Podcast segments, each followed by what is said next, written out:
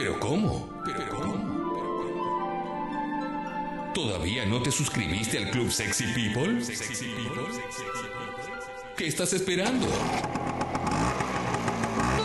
¿Qué estás esperando? Metete en congo.fm, mira todos los beneficios que tiene ser parte del club y suscríbete ahí mismo. Club Sexy People.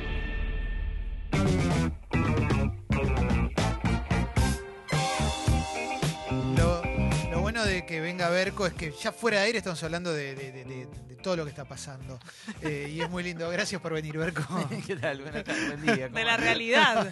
Sí, Sí, sí, sí, sí. Nos faltó la foto con el, con el afiche. Después la hacemos, porque no hicimos con el afiche. No, ahora lo Dormimos. hacemos. Dale. Eh, bienvenido, bienvenido a Congo, loco. Qué lindo Bueno. que estés acá. ¿eh? Eso primero, che, felicitaciones. sí, sí. Está buenísimo. Está bueno, está bueno, buenísimo. ¿viste? ¿Viste? Está buenísimo. Son unos genios, loco, Eh, en serio. Ves el día. Sí. Viste que raro ven en la radio los días. Vos también. Sí, no, no, pero en serio, estoy muy orgulloso de que lo hayan logrado. Yo, yo lo viví porque, bueno, ya saben, Sí, sí, laburo sí. con Mauro Ello, eh, así que somos medio primos. Tenemos Sí, como, sí, sí, es verdad. Eh, y, Sí, ca- sí. y con Kaku, siempre, siempre me olvido de mencionar a Kaku. Kaku Sí. es como eh, una presencia eh, imprescindible pero fantasmal. Y Ponete, ahora que, su- que, que compartió su foto desnudo, no te, te puedes olvidar más. Es cierto. Tiene una cola excelente. ¿Sabés qué pasa? No la vi. Me lo. Ah. Me lo No, ¿cómo me- no viste Y me, me, me, pro- me auto. Claro. Te sale, que te le acerque sale- la foto, por Te favor. sale con el ojito, viste, en Instagram sale un ojito y te dice contenido material delicado. Sí, me autopreservo. No, pero en serio, muy, muy, muy contento de estar acá porque ustedes lo recontra remaron y es un mérito de ustedes, de los oyentes, una comunidad, un logro increíble. Gracias. Felicitaciones. Muchas felicitaciones. gracias, Berco, muchas gracias. Y, y ahora, bueno, continuamos con la ronda de flores. Porque. No, además hace un montón que quería venir y Sí. este y ahora es la excusa del documental. Como estoy de rotation, Sí. como un cumbiero de acá para allá. dije, y te bueno. felicito por ese documental porque me gustó muchísimo ver fondo. Porque me permitió entender un montón de cuestiones. Me gustó que sea didáctico, que no sea de nicho, que, que no sea egocéntrico.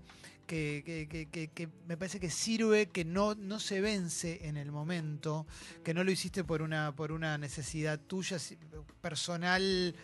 Se nota que no es una cuestión de me voy a poder adelante, como he visto alguna vez algún periodista hacer algo similar Mm. queriendo jugar a Michael Moore, eh, sino que lo, lo- lo siento hasta como un servicio.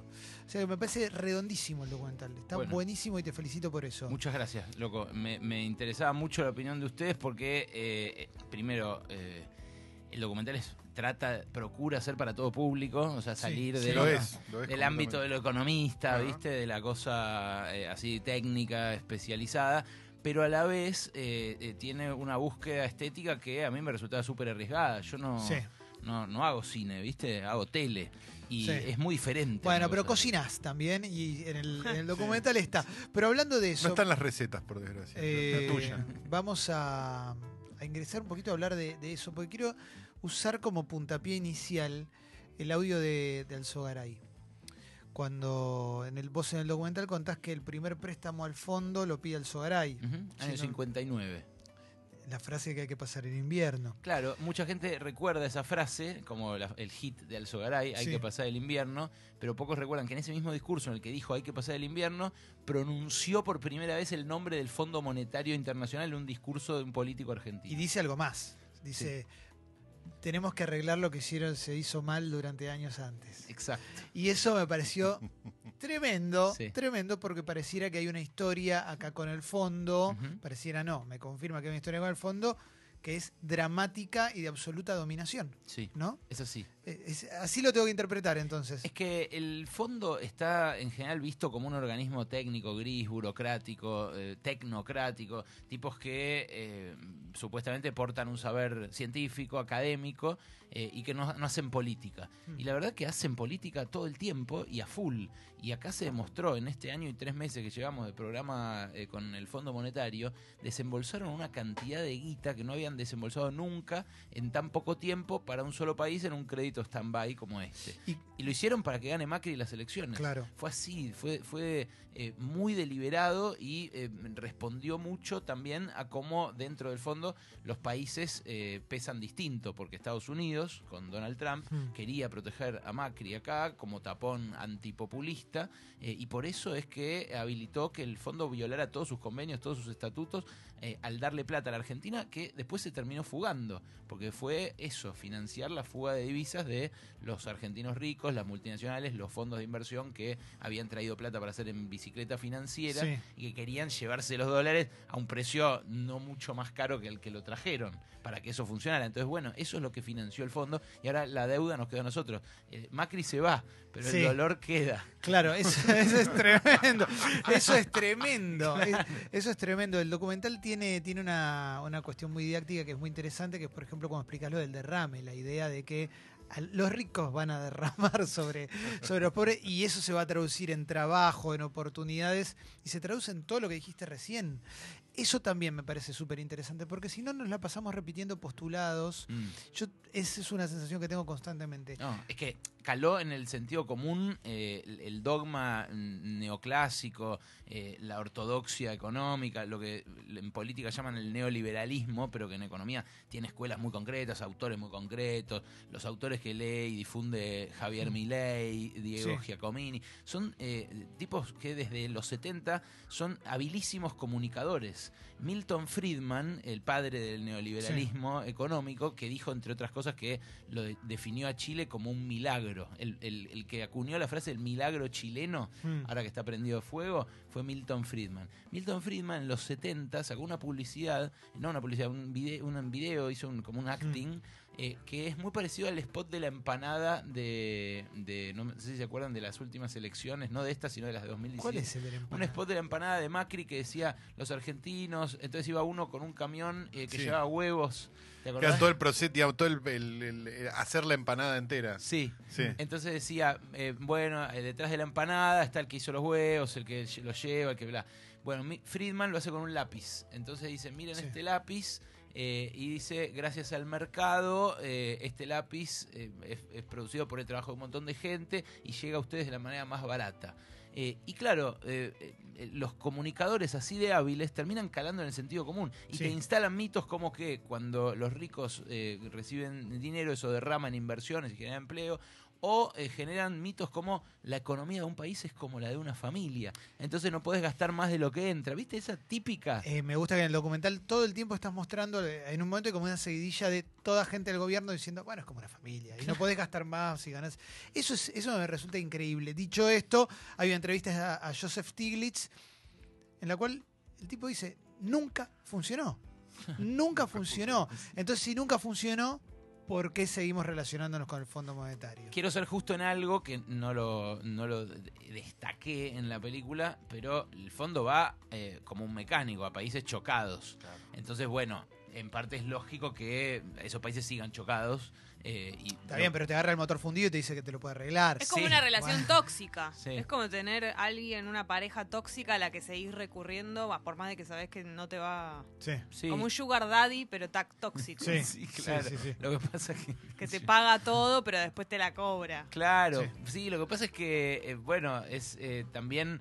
Vos llegás, no sé cómo seguir la metáfora del Sugar Daddy, pero, pero llegás eh, siempre eh, sin alternativas. Por eso, Ah, claro. y, claro, Sí, y, sí, y sí. Te, y te dicen la única que hay es esta, y vos comprás, porque claro. Yo te lo pago, te pago el departamento y después te cobran intereses y te sale mucho peor. Claro, bueno, es un poco así. Y ahí lo- eso lo dice la baña en la peli. Eh, dice, el mundo ideal del Fondo Monetario es que un país eh, pague intereses altos, no al fondo, porque el fondo no cobra intereses altos. El fondo, justamente la trampa es esa. Yo cobro menos intereses, pero a cambio de imponerte las políticas. Claro. Eh, bueno, los, el, el mundo ideal suyo es que vos le pagues intereses altos, que los países le paguen intereses altos a los acreedores privados eh, y que nunca paguen la deuda, que la deuda se mantenga como un mecanismo de condicionamiento político, que es lo que es. ¿Calo? Esto de el préstamo más grande de la historia del FMI, ¿no? Que lo- algunos lo cuentan como un orgullo y otros lo dicen totalmente aterrados. Se dice, que- se dice que el 60% de la guita del FMI está puesta acá. Es un poquito menos, pero sí, 50 y pico. Y hay como una teoría que dice el FMI tiene que tener más miedo que nosotros. ¿Qué hay de cierto en eso? Y bueno, yo creo que hay un poco de cierto, porque cuando vos le ves al banco, no sé, 10 mil pesos, estás preocupado vos, pero si le ves al banco 10 millones de dólares, el banco está preocupado por cobrártelo. Claro. Bueno, eh, al fondo ahora eh, le quedan dos cosas que explicar. Primero, eh, a sus países socios, eh, por qué le prestó tanta plata a la Argentina y cómo la va a recuperar. Y segundo, eh, ¿Puede desaparecer? No. No, pero va a haber una purga Ah, grosa. Pero, ¿qué- va a haber una purga grosa. Lo segundo que tiene que explicar es eh, cómo volvieron a fallar las políticas que recomendó, porque el fondo vino y dijo, somos distintos, ahora nos preocupa la igualdad de género, ¿se acuerdan? El short Sí, on sí. women de, Sí. de Sí, sí, sí, sí. Bueno, no, ahora nos preocupa la igualdad de género, están cortos de mujeres, de jóvenes, qué sé yo. Eh, nos preocupa el medio ambiente, nos preocupan los pobres, vamos a tener una salvaguarda para que este, esta vez el programa no afecte a los pobres. Bueno, y, en el documental das un montón de números que tienen que ver con la igualdad de género que bajó todo en, en- en las mujeres. ¿Empeoró todo? Sí, empeoró absolutamente Y el, todo. y el medio ambiente también está peor ahora Sí. que hace un año y medio, porque ahora estamos más obligados a perforar vaca muerta como Bueno, un gruyer. pero, pero se cambió la remera al fondo. Se, se puso una remera un poquito más linda, nada sí, más. y es lo ¿eh? que hace siempre. En Sí. Grecia también les dijo, eh, eh, el fondo no es el mismo que eh, eh, aplastó a la Argentina en 2001. Cuando cayeron en 2009 ahí a Grecia, dijeron eso. Y es increíble la cantidad de gente que en Grecia, cuando viajé, porque viajamos para hacerlo, Sí. Eh, Portugal, Grecia y Estados Unidos, y muchos griegos me decían, loco, eh, nosotros mirábamos a Argentina hecha mierda, y nosotros nos decían todo el tiempo, no vamos a hacer lo mismo que ahí. No, y las historias que se cuentan en el documental sobre Grecia son de terror. O sea, son reprimas nuestras, digo. No, no es que nos va a sorprender, pero decís, bueno, en Europa esto pasa Sí, también, ¿no? Y no llegamos a tanto, Clemen, Sí. porque en- de Grecia, Grecia quedó como si hubiera atravesado una guerra. Sí, Se fue, uno de cada diez griegos se fue del país. Claro. Eh, se fue un millón cien mil y son 10 millones en total. Así que es tremendo. Y, Tristísimo. y, y a la vez son los que más chances tienen de conseguir laburo afuera. Entonces son los más formados, los más jóvenes. Está lleno de griegos, eh, Inglaterra, Alemania, de arquitectos, de economistas, de contadores. de- gente que obviamente ahora falta en Grecia. En Grecia se quedaron los que no se podían ir. Eh, Y Mm. eso, bueno, es lo mismo que se ve. Esto está explotando en toda América ahora. Está el- Sí. los, los países que nos pusieron como modelo, Chile, eh, Perú, están en crisis eh, y en Ecuador, que acaba de eh, anunciar un paquete de medidas con el Fondo Monetario, también se pudrió todo y salieron todos a las calles a, a- a reclamar que esto cese. Leo. Eh, ¿Por qué a un banco privado lo podés bicicletear y al fondo le tenés que pagar? No, no sé si la, bicicle- la bicicleteada, pero sí al fondo, al fondo no le podés, hasta ahora nadie le pudo imponer una quita de capital. Eh, bicicletear sí, porque el fondo lo que hace es eh, reprogramar los pagos de su ¿Es lo que quiere o no? Es como cuando no pagas la tarjeta que les conviene más que no la pagues que que la pagues completa. Sí, lo que pasa es que la tarjeta te cobra 170% de interés anual y el fondo, en vez de cobrarte ese interés, lo que le dice al país es, yo te reprogramo estos pagos que Argentina tiene que pagar, poner en 5 años esta montaña de 50 mil millones de dólares. Eh, te los reprogramo, pagalo en 20, pero durante esos 20 aplicás mi política económica, ¿entendés? Y esa política económica, la verdad es que no funciona, es lo que dice Stiglitz, no funciona. Eh, el control de la política económica, lo que se ve en el documental es que es muy cercano, es una marca personal, no es que puedes hacerte el boludo también. Bueno. Es emisorios, to- emisarios todo el tiempo, y eso se vio acá también. eh, con una oficina, ¿no? Directamente. Acá pusieron una oficina arriba de la de eh, Sandleris, en el Banco Central. Yo estuve en el despacho, no en el del fondo, porque ahí no me dejan entrar, no me dieron bola, no, me- no quisieron dar entrevistas eh, Sí. para el documental, nada. Sí entrevistamos a ex directivos del fondo, eh, tipos grosos como Ann Kruger, como este John Lipsky, el de bigotes que Sí, aparece, eh, es un gran O sea, es muy pintoresco. sí. Gran personaje. gran Sí, personaje. Eh, pero ellos, los actuales del fondo, boicotearon todo lo que pudieron. No quieren que se hable de ellos. Mm. Bueno, el fondo tiene una, una oficina en el Banco Central que es igual de grande que la del presidente del Banco Central. Es Está un increíble. piso más arriba y es igual de grande. Y en Grecia Un piso más arriba, además, ¿no? Sí, sí. como, le da como- le tira papelito. No, no. Pega Claro, pa- sí, la imagen es pisa, como- pisa para abajo, si hay algo que no le gusta, Le y corre ya los sabes, ya sabes. sí. No, y en Grecia llegó a tener eh, dos delegados el fondo en cada ministerio. No en el de economía. En el de salud había dos chabones del fondo diciendo en qué gastar. Berco, ¿cómo llego a tener un puesto alto en el Fondo Monetario Internacional? ¿Qué tengo que haber hecho en mi carrera? Tenés que eh, haber trabajado en un banco de Wall Street, por ejemplo, eh, o tenés que haber eh, trabajado en alguno de los países miembros del fondo. Eh, sí, el fondo procura tener gente de todos los colores. Cuando Mm. vos vas al comedor, por ejemplo, de los headquarters del fondo, ahí en la calle 19, eh, encontrás gente de, de todos los países, ¿no? Esa Sí. diversidad sí. Benetton. Sí, se revé, se revé. Mm. Eh, ¿Y qué es lo que.? Mira, me contaron una anécdota que no está en la peli. en el Banco Mundial, que es enfrente, eh, hacen reclutamientos eh, muy estrictos en los dos casos. Entonces tenés que tener, obviamente, maestrías, eh, doctorados, todo, qué sé yo. Ahora, vos pasás todos esos, eh, todos esos filtros. Ah, esto me la contó un amigo de Redrado, no, no puedo decir el nombre, pero es eh, un tipo muy, muy encumbrado, hay un argentino ahí, me dice, vos suponete que hay una mina que pasó todos los filtros, ¿no? Tiene doctorados, es repulenta en su país, una eh, de un país africano que está en guerra civil. Mm. Entonces ya pasó todo y eh, hay un una vacante en el Fondo Monetario y otra en el Banco Mundial. La última pregunta de la entrevista, súper entrevista de trabajo por un puesto tremendo que yo, es eh, el día de la revolución en su país africano, hace dos años. ¿Usted a dónde estaba? Esa noche, ¿a dónde estaba? Excelente. Si la mina responde, estaba en la biblioteca estudiando modelos teóricos, la mandan al Fondo Monetario. Si la mina dice, yo estaba en la plaza tirándole piedras a la policía, nos la traemos acá para el Banco Mundial. Impresionante. ¿Entendés? Sí, sí, sí. Entonces, ellos tienen como ese jueguito de querer cooptar a los cuadros eh, técnicos y políticos de cada país de mierda, pero a la vez los orientan de tal modo que el, implacable corazón de hielo estudioso y, matemático vaya al Fondo Monetario, que sea una máquina de ajustar. Y al otro, al que quería soñar con un mundo distinto, lo ponen ahí en el Banco Mundial, donde no va a conseguir un mundo distinto, por supuesto. Hay una cosa que me, me pareció monstruosa y que me, no sé, también me parece que hay un límite ético que se, que se cruza, pero también debe tener su, su marco legal, que es la ocupación del marido de Christine Lagarde.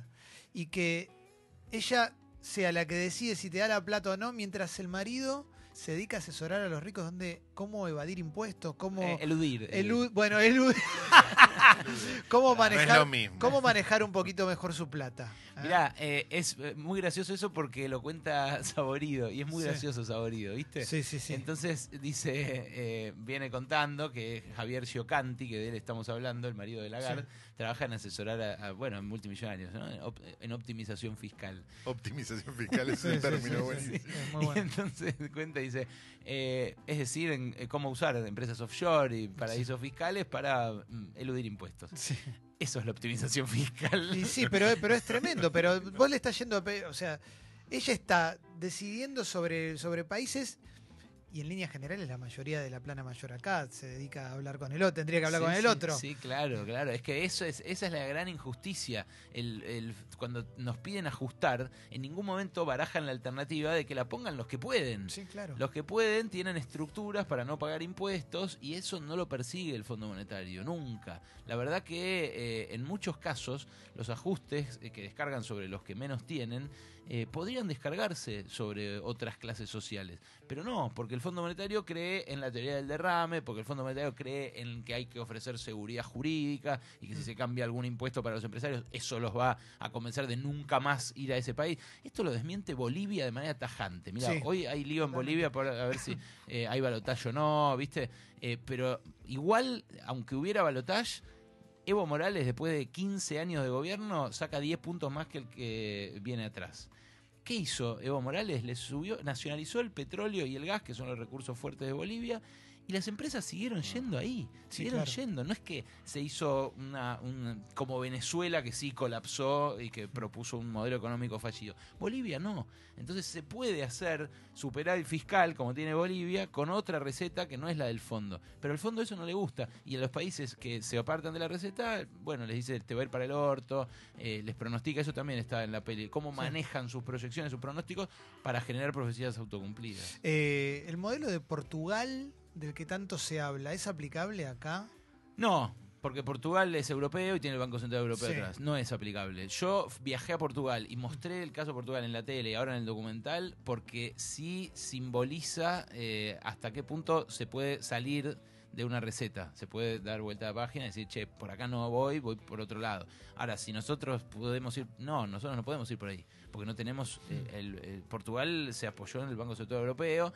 Eh, pero fíjate, lo que sí es comparable...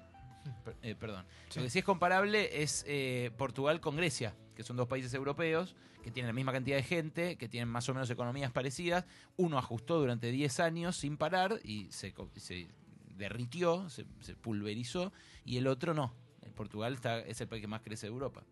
¿Chile es un lindo ejemplo para el fondo? Chile, bueno, el tipo este que habla en la peli, eh, Lipsky, fue delegado del fondo en el Chile de Pinochet. O sea, el Chile de Pinochet se armó eh, sí, un tipazo, ¿no? No, divino, sí. Eh, se armó eh, en base a las recomendaciones de los Chicago Boys y del Fondo Monetario, eh, este modelo chileno, el que está explotando ahora. Pero claro, tardó 30 años en explotar. Eh, Pero explota. Explota, sí, sí, claro. Pero mientras tanto, viste, los dijeron, mirá, qué barato que están los equipos de música en Chile. Sí. Anda a comprarte la bicicleta a Chile, que está más barata. Pasa que ponemos siempre, me parece, el ojo, ¿no? En lugares. Va- va- ponemos el ojo en Santiago y vemos que, che, viste, no, la gente vota. Y no, estás mirando un pedacito de nada, y un territorio donde hay un montón de gente la está pasando como el culo. Mauro me recordaba que el rabino Berman fue a comprar su Ah, bueno. Dos Rabino teles trajo, si se Sí, trajo de un viaje. Está muy bien. Eh, ojo, yo no, Todos, me, no me- claro, yo no me voy a hacer el boludo. Yo también compré cosas en Chile.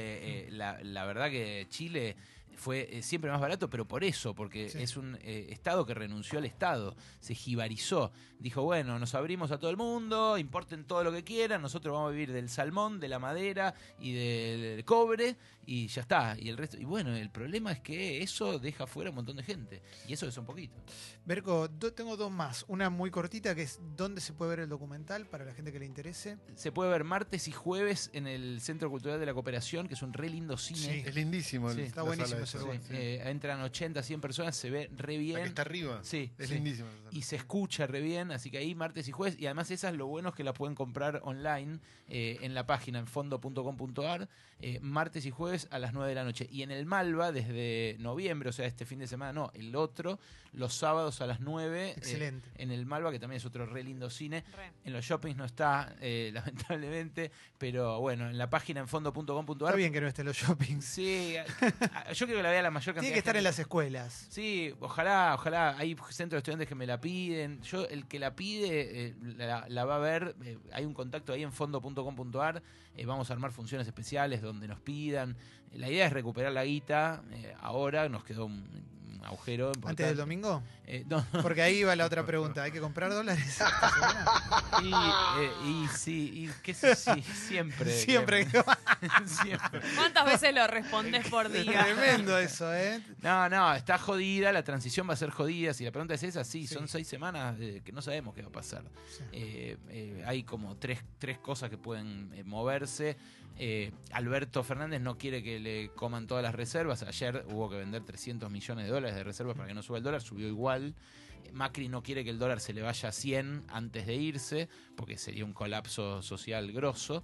Eh, y me parece que Sandleris, que es el que peor la lleva, porque ese que se tiene que dar esas seis semanas a cargo, solo y responsable de cada cosa que firme, me parece que lo que va a hacer es apretar el control de cambios, vender menos dólares, que se vaya el paralelo a 200, no le va a importar. Eh, allá está en 75 el paralelo, ¿eh? Mm. 61 el oficial, 75 el paralelo. Eh, nada, eh, me parece que van a dejar volar el paralelo, eh, así a una onda mucho más, con tal de no perder tantas reservas y que no suba tanto el dólar. Gracias, Berco, por haber venido. Gracias un a ustedes. lujazo eh, tenerte acá. Felicitaciones.